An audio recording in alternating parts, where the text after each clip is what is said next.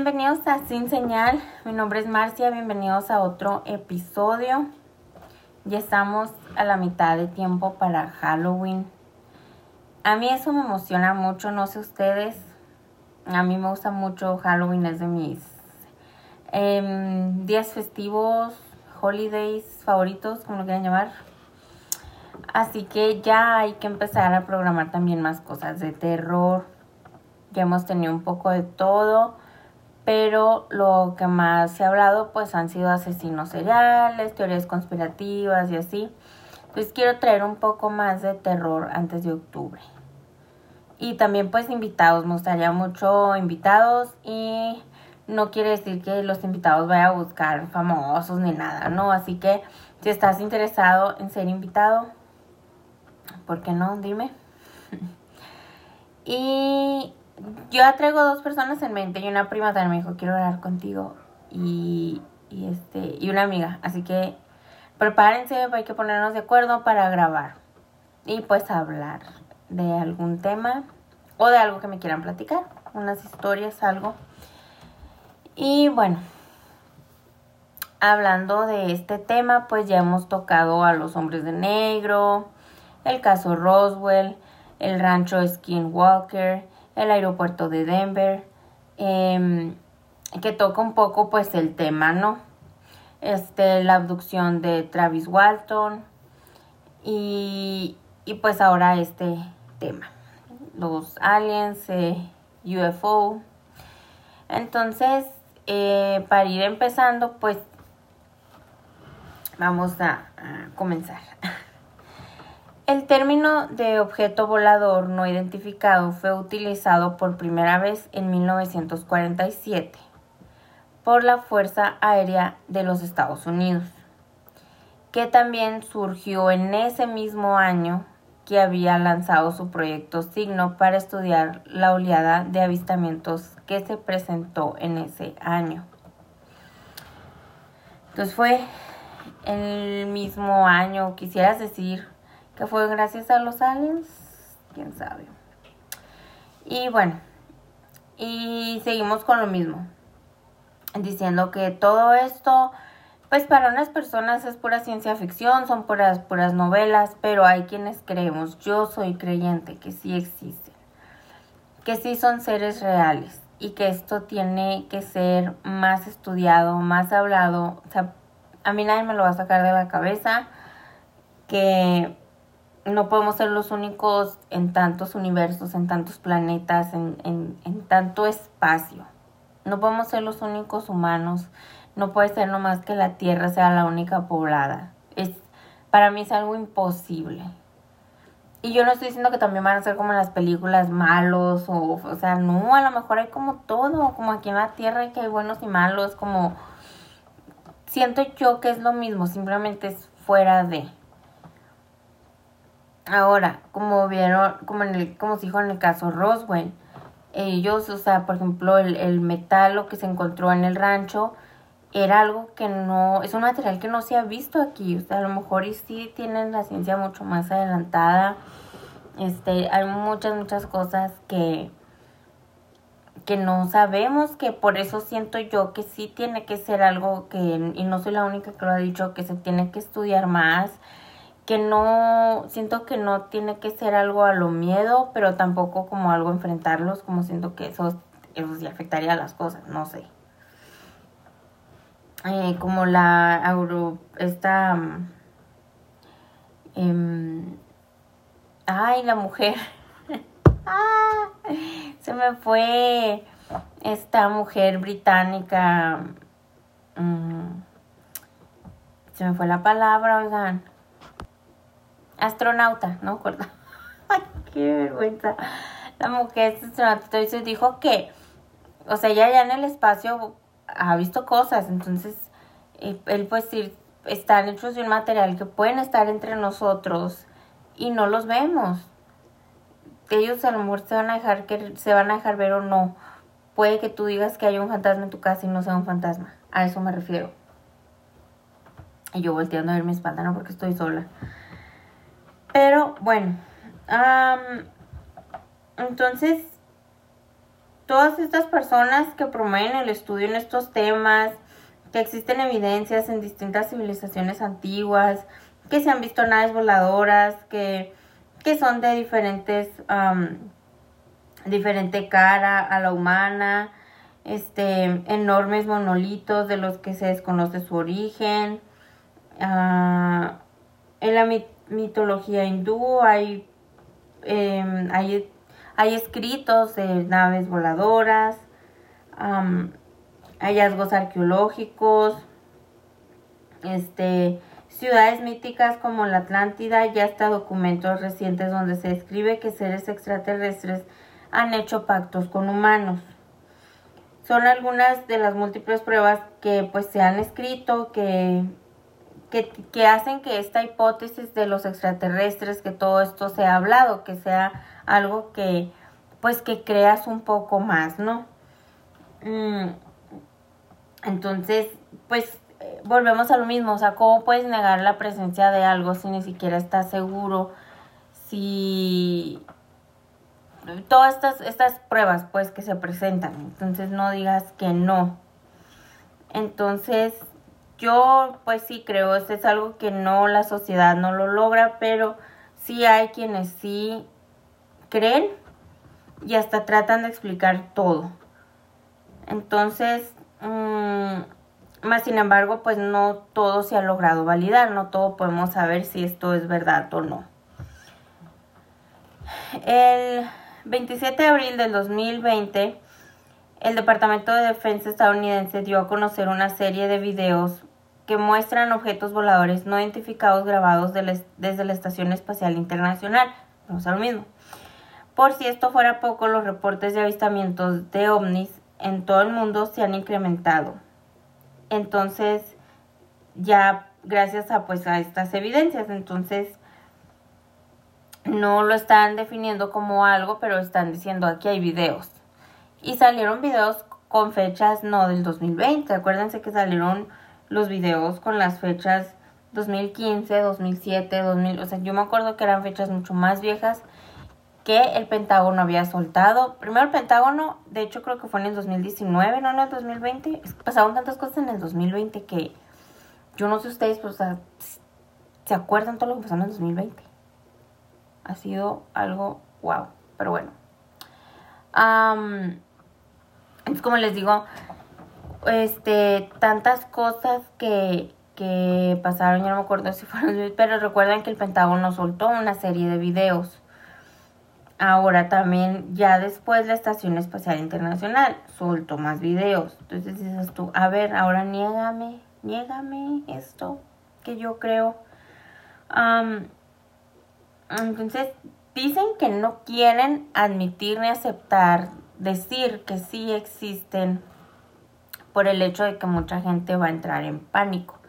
Eso sí lo creo un poco, o sea, la verdad, pues sí, sí creo que mucha gente no esté preparada pero siento que si lo niegan, lo niegan y un día llega a pasar algo va a ser peor. O sea, siento que es como que pues hay que ir reeducando a la gente, hay que ir hablando del tema. Bueno, este... Ahora, también pues en la mitología hindú existen escritos que son este como interpretados por algunos estudios de la ufología como evidencia de extraterrestres en la Tierra. Algunas líneas de investigación afirman que los dos libros más importantes de la mitología hindú, el Ramayana y el Mahabharata, escritos, no, perdón, no sé si lo, si lo pronuncié bien, escritos en el año 300 antes de nuestra era, sugieren la presencia de naves que surcaban los cielos en la antigüedad se cree que describen a seres que no parecen humanos. Y pues hay párrafos en esos libros de las de cómo describen que son las naves, que sus armas son más avanzadas, que pudieran ser hasta nucleares. Y también se mencionan ciudades que existían en el firmamento de donde viajaban los seres a la Tierra, a bordo de vehículos llamados bimanas se les describe como carrozas voladoras, donde viajaban los dioses y seres como el demonio Ravana. Otra, um, es como también, o sea, están las teorías, por ejemplo, pues de todas las pirámides, como los mayas, los aztecas, todas esas tribus de antes, como en Egipto también están las pirámides, y de hecho, las pirámides eh, de Teotihuacán, las de Egipto, em, todas, todas, todas las pirámides que están en todo el mundo, si las ven desde el espacio, si las alinean, también forman, no recuerdo bien si un triángulo, forman, tienen su forma, si las ves desde el espacio van a me hacen una forma, voy a buscar la foto para compartírselas. que también todo esto dices, ¿cómo es que lo calcularon? Sí, dicen que las tribus de antes eran súper inteligentes, que su matemática, todo súper avanzado, pero entonces, ¿cómo lo explicas? ¿De dónde? cómo es que eran muy inteligentes, después viene una civilización que no es tan inteligente porque no hubo tanto, y cómo era que, por ejemplo, esas pirámides han pasado miles de años y no les ha pasado nada.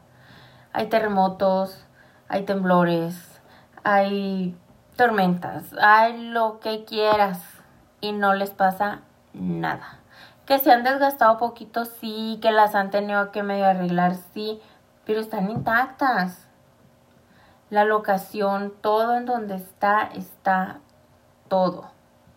Como en México, en donde está el zócalo, se empezó a hundir, pues claro, o sea, México está arriba de una laguna, pero volvieron a salir todo. Todo lo que habían construido arriba de cimientos, de todo, todo otra vez está, está todo abierto. Entonces, ¿cómo es que todas esas cosas siguen tan intactas? Si usaban piedras o lo que usaban, ¿cómo es que su cemento está mejor que el que tenemos hoy en día? Por así decirlo. Entonces, volviendo a este tema, este, otra interpretación de los mitos antiguos se encuentra en la tribu africana de los Dogones, quienes habitan cerca del río Níger o Níger o Níger, no, perdón, así no se dice, pero bueno. en la República de Mali. En su tradición oral existen elementos que son interpretados por los ufólogos como naves voladoras. Los dogones los ven como elementos mágicos por donde bajaron los dioses anfibios. Entonces ya pues, ya los dos, o sea, las dos tribus tanto la mitología hindú como este, esta tribu africana de los dogones dan una muestra de las múltiples eh, interpretaciones ufologías, ufológicas perdón, de la mitología antigua. Y pero sin embargo la comunidad científica no concuerda con estas ideas, siendo calificadas como especulaciones siento que no quieren aceptar como todo eso, como que yo los, lo que yo les digo. Y díganme si estoy loca, yo estoy mal, pero para mí tiene mucho sentido. ¿Cómo es posible que hagan edificios hoy en día con tanta tecnología que se supone que tenemos, tantos avances, y se caen? Se acaba de caer un puente que lo hicieron mal y nunca quedó bien y se cayó. Y las pirámides, ¿no? y sáquenme de ahí. Yo, para mí, a mí, para mí existe. Entonces, otras supuestas evidencias arqueológicas, pues es el, el astronauta de Palenque. Esta es una representación del rey Pacal descubierta en el Templo de las Inscripciones en Palenque, México. Muestra a este rey en una estela mortuoria. Para los ufólogos se trata de un astronauta en una nave espacial. Por su parte, los antropólogos han explicado y demostrado que se trata de una representación de su deidad como centro del universo, al tiempo que asciende por el árbol de la vida disculpen que a veces como que me trabo y así todo, pero es que todo lo escribo y luego lo leo para podérselos leer bien. Para que no se me olvide nada, para todo, ¿no? Entonces, pues a veces como que hasta me trabo las mismas letras o algo porque tengo la maña de hablar rápido. Si se fijan, es como que estoy hablando rápido y luego capto. Entonces quiero así como que empezar a hablar un poco más lento, como que no tan rápido. Pero luego me vuelvo a emocionar y empiezo a leer otra vez muy rápido y, y es cuando me empiezo a trabar de estar leyendo y hablando al mismo tiempo.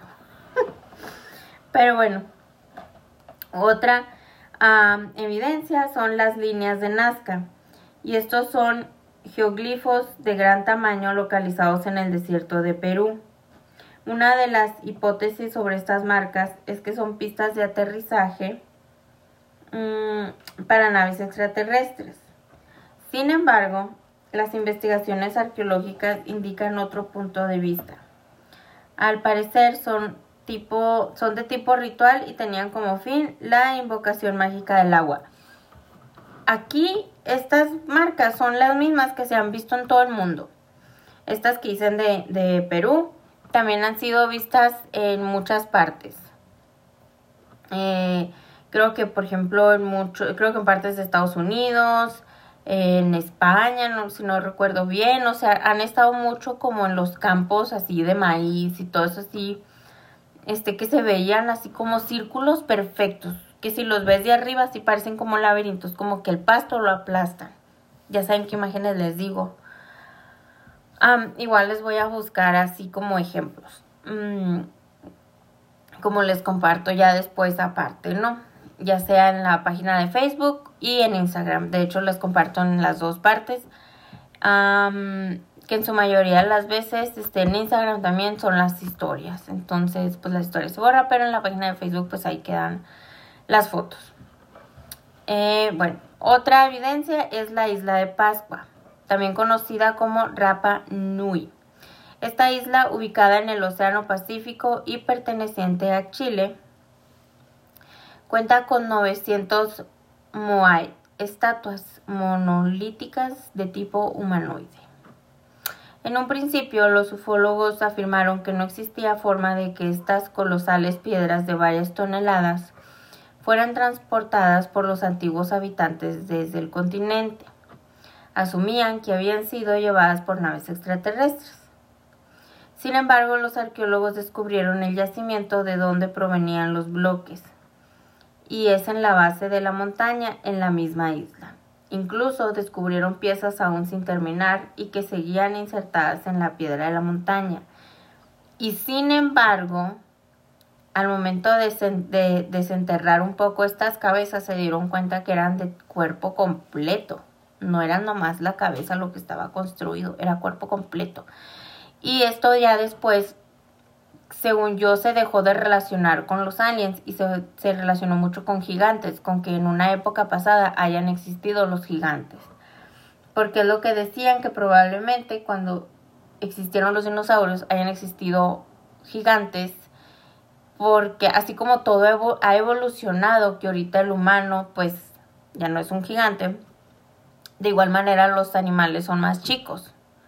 Ya no hay dinosaurios. Sin embargo, pues por ejemplo, la tortuga, muchas aves, mucho todo se ha dicho que ha evolucionado de los dinosaurios.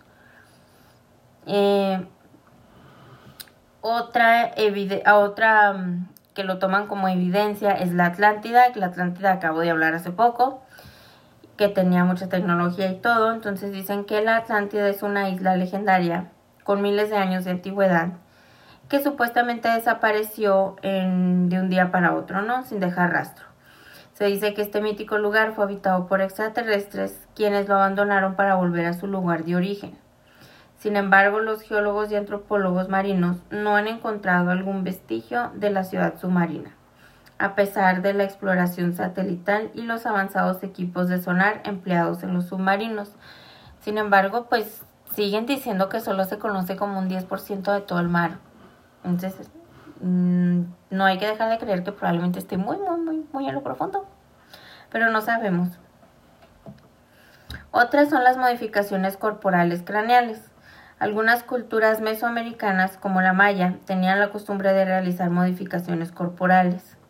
Solían deformar los cráneos alargándolos. Para los creyentes, el descubrimiento de cráneos alargados es evidencia de cadáveres extraterrestres. Sin embargo, los arqueólogos y genetistas han demostrado que pertenecen a seres humanos. Las modificaciones corporales respondían a parámetros estéticos y de belleza prehispánica. Imagínate alargarte el cráneo por belleza. Me muero. Otro argumento son los antiguos astronautas.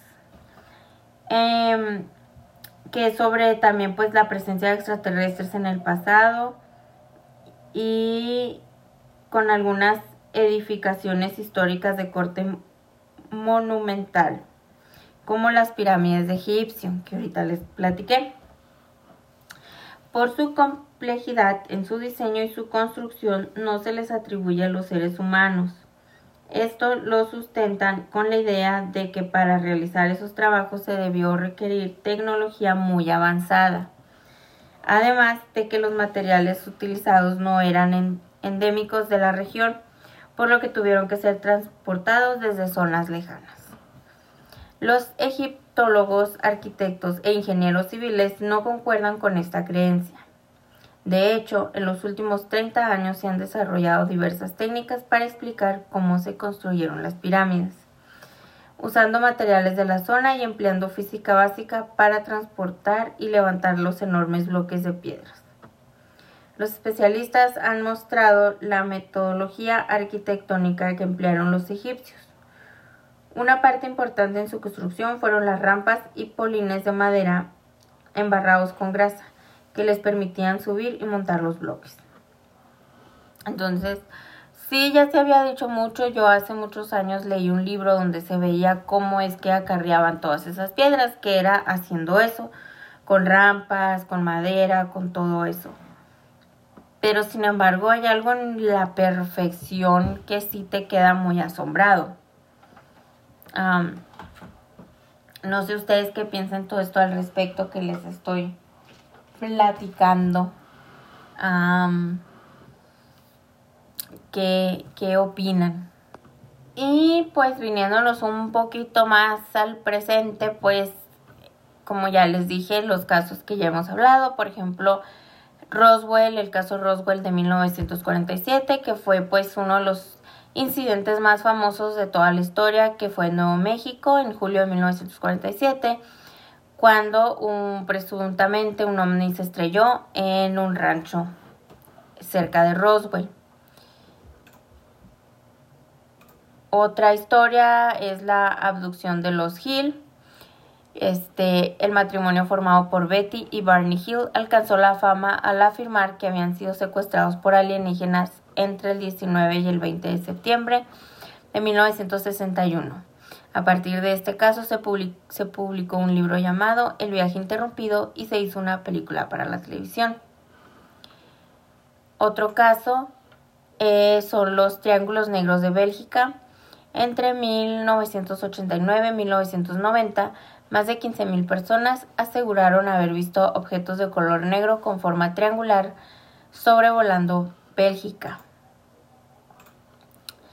Otro es el ovni que se estrelló en Perwin y esto sucedió el 20 de enero de 1974. Los habitantes de la montaña Berwin aseguraron que tras salir de sus casas al sentir un terremoto vieron una luz y una gran nave en forma de huevo posada en el suelo.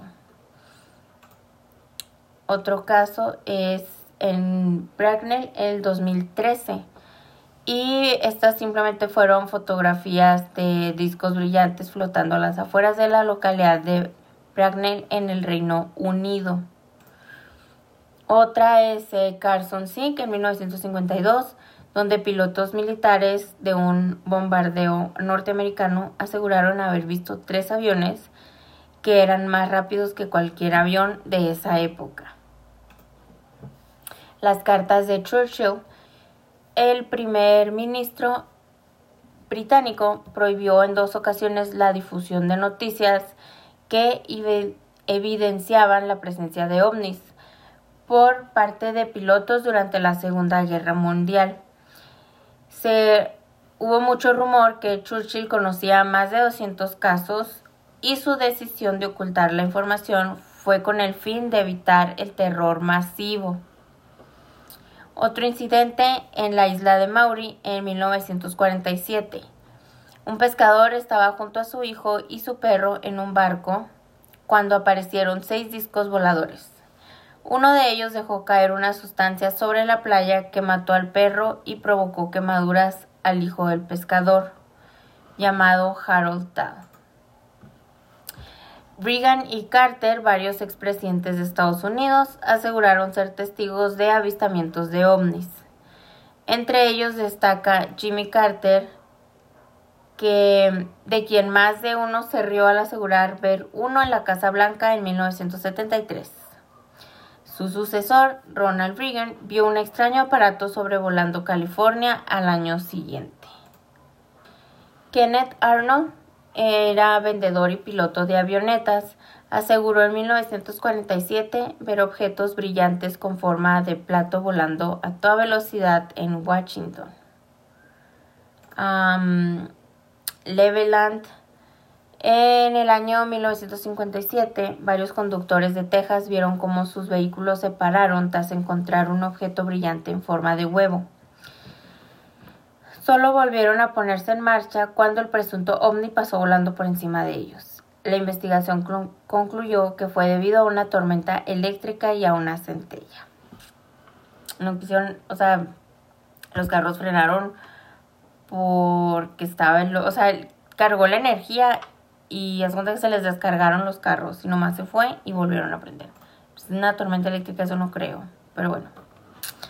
Visitantes de los mayas. Eh, miles de personas aseguran haber visto en numerosas ocasiones objetos voladores no identificados sobrevolando las pirámides mayas de Chichen Itza en Yucatán, México, y Teotihuacán cerca de la Ciudad de México.